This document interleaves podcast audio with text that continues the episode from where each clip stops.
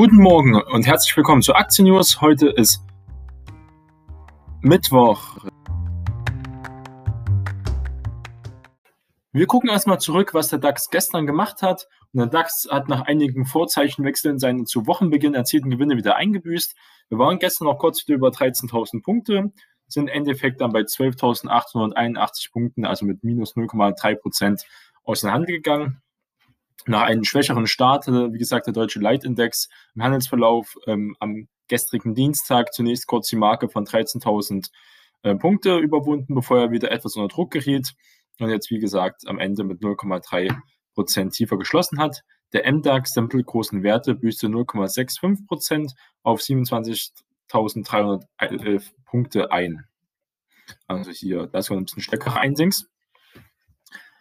Timo Emden, Marktanalyst von Analystenhaus Emden Research, sagte, Skeptiker und Optimisten geben sich abermals die Klinke in die Hand und sorgen für entsprechend hohe Volatilität, während Verkäuferseite in Nähe der psychologischen Marke von 13.000 Punkte Gewinne mitnehmen, sehen Käufer in überschaubaren Rückwärtsbewegungen vielversprechende Einstiegsgelegenheiten. Deswegen wechseln wir hier immer zwischen 13.000 Punkten und dann hier unter 13.000 etwa bei 12.700, 12.800 Punkte war jetzt öfters so die Reihen, die es da gab. Und in Einzelwerten ragten im DAX die Aktien von Covestro mit einem Plus von 2,7 Prozent heraus. Die Zuversicht des Kunststoffherstellers für das dritte Quartal wirkte nach, zumal nach positiven Analystenkommentaren auch hier äh, noch Potenzial vorhanden ist. Ganz vorne im Leitindex führen die äh, sehr schwankungsanfälligen Papiere des insolventen Zahlungsdienstleisters Wirecard einmal mehr ein Eigenleben und gewannen gut 6 Prozent. Sie waren kurzzeitig auch über 20 Prozent im Plus. Sie waren am Anfang auch im Minus. Also ähm, darauf kann man vielleicht nochmal eingehen. Die am Vortag unter Druck geraten Papiere von Lufthansa erholten sich mit einem Plus von rund 1 Prozent. Die schweizerischen Töchter Swiss und Edelweiss erhielten ihre staatlich garantierten Kredite, die die Regierung in Bern bereits im Mai versprochen hatte. Sie waren jedoch vom deutschen Rettungspaket für die Lufthansa abhängig gewesen. Das gibt es ja. Lufthansa wurde ja gerettet vom Staat und damit sind auch Swiss und die, also die Tochterunternehmen auch mit gerettet.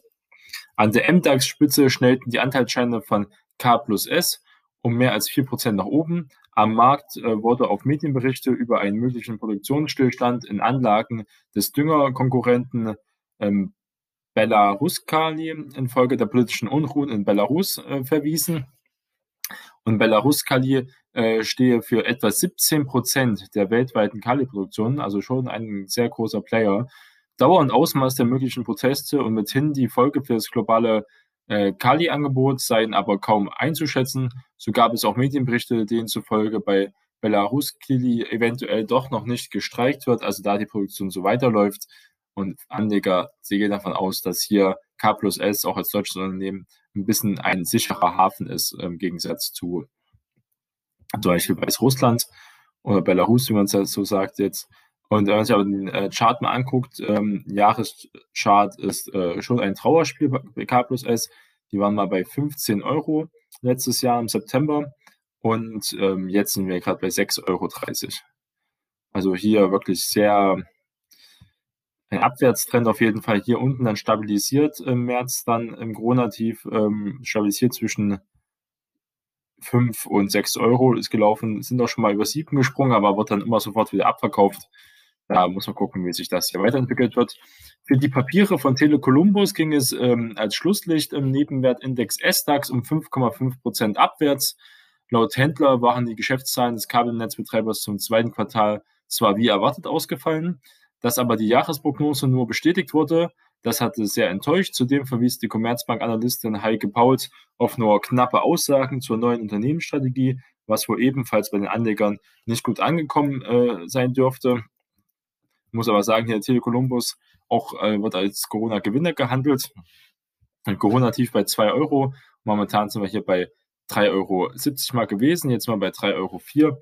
Also auch hier äh, starker Zuwachs. Viele denken halt, hier Columbus, Leute bauen ja Internet und Telefon. Das brauchen sie natürlich jetzt umso mehr.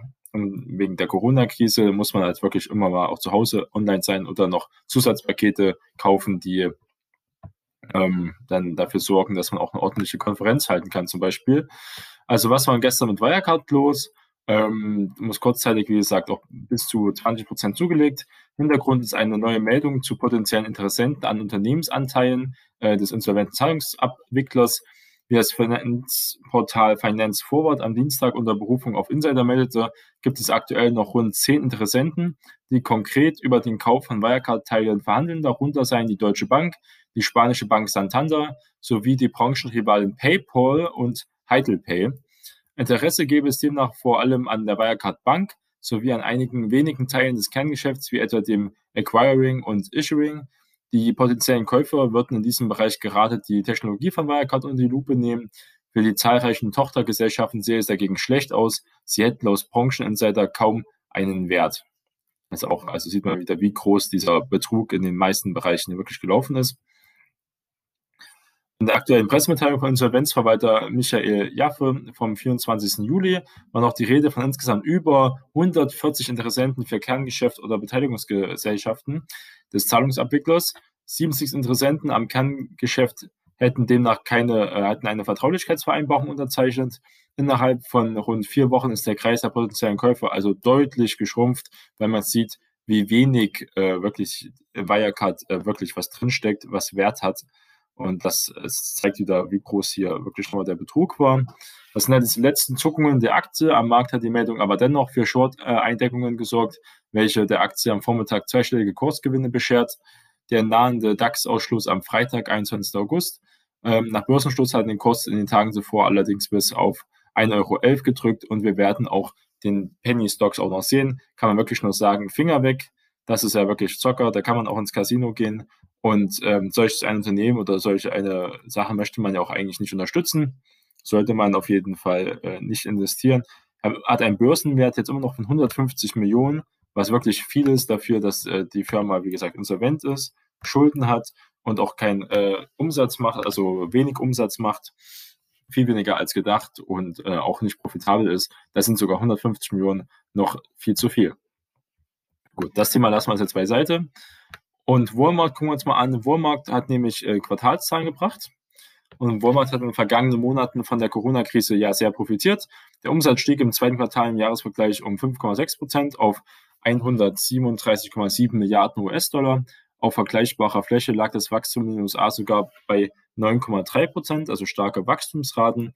Das operative Ergebnis im Konzern stieg im Vergleich zum Vorjahreszeitraum um 8,5 Prozent auf 6,1 Milliarden Dollar. Der auf die Aktionäre anfallende Gewinn betrug 6,48 Milliarden Dollar, ein Zuwachs um 79 Prozent. Dieser ist allerdings großteils auf die milliardenschwere Wertsteigerung zurückzuführen, die sich Walmart dank des Börsengangs des chinesischen Alibaba-Konkurrenten JD.com in Hongkong gut schrieb. Hat also äh, Walmart investiert und da hat, konnte sie also hier Kasse machen. Analysten sprachen von starken Zahlen. Insgesamt übertraf der Konzern die Umsatz- und Gewinnerwartungen von den Analysten auch. Die Aktie des Konzerns stieg im frühen Geschäft bis auf das neue Rekordhoch bei 137 Dollar. Im Handelsverlauf bröckelte der Kurs aber deutlich ab. Konnte man also hier dann nicht groß profitieren von. Die Bruttomargen des Handelskonzerns haben sich solide verbessert, schrieb auch eine Analystin ähm, von der US-Investmentbank Goldman Sachs in einer ersten Reaktion. Umsatz und Gewinn je Aktie seien ebenfalls stark ausgefallen. Durch die Krise entstehen den Konzernen aber auch hohe Kosten. Laut Mitteilungen liegen die Belastungen im Zusammenhang mit der Pandemie bei 1,5 Milliarden äh, Dollar. Und weniger gut hat sich auch das internationale Geschäft des Konzerns äh, durch die Wechselkurseffekte äh, wirken sich auch hier negativ auf die Umsätze aus. Dazu bremsen Schließungen, besonders auch in Indien und Afrika und Mittelamerika, einen Teil des Geschäfts aus. Die Jahresprognose hatte der Konzern wegen Unsicherheiten im Zusammenhang mit der Corona-Pandemie bereits nach dem ersten Quartal erstmal ausgesetzt. Also hier erstmal muss man sagen, hier starker Wert, ist aber auch schon sehr stark gelaufen. Wie gesagt, jetzt äh, etwa bei 135 äh, Euro. Wir haben hier den 200-Tage-Schnitt, äh, ist so bei 120. Der wird auch nochmal zurückkommen, denke ich mal. Ähm, viele sagen ja, Walmart kann der nächste auch hier Amazon-Konkurrenz sein. Ähm, das stimmt, die machen auch viel, die wollen auch jetzt mehr, auch einen Online-Shop machen, die immer mehr ähm, Aktionen, Walmart.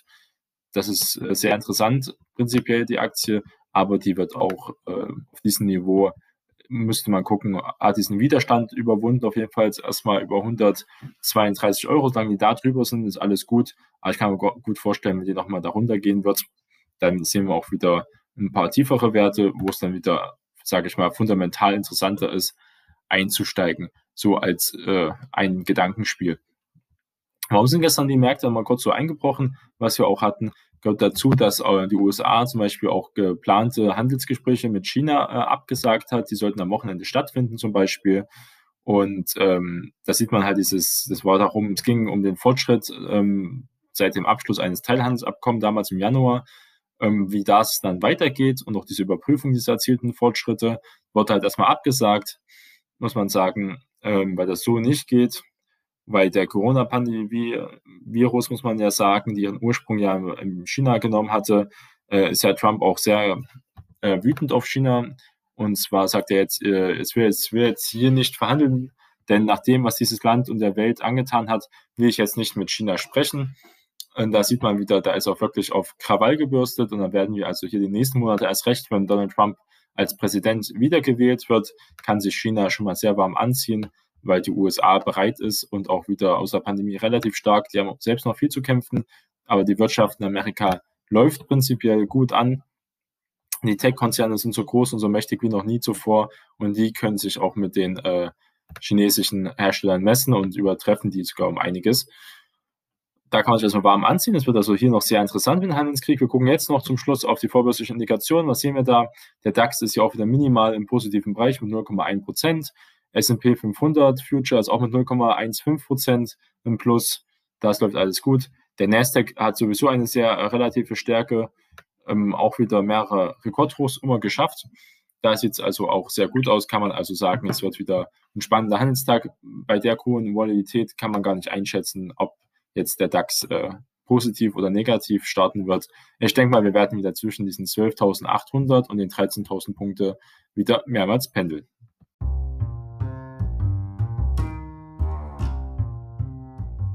Vielen Dank fürs Zuhören, starten erfolgreichen Ihren Tag und wir hören uns morgen wieder. Bis dahin.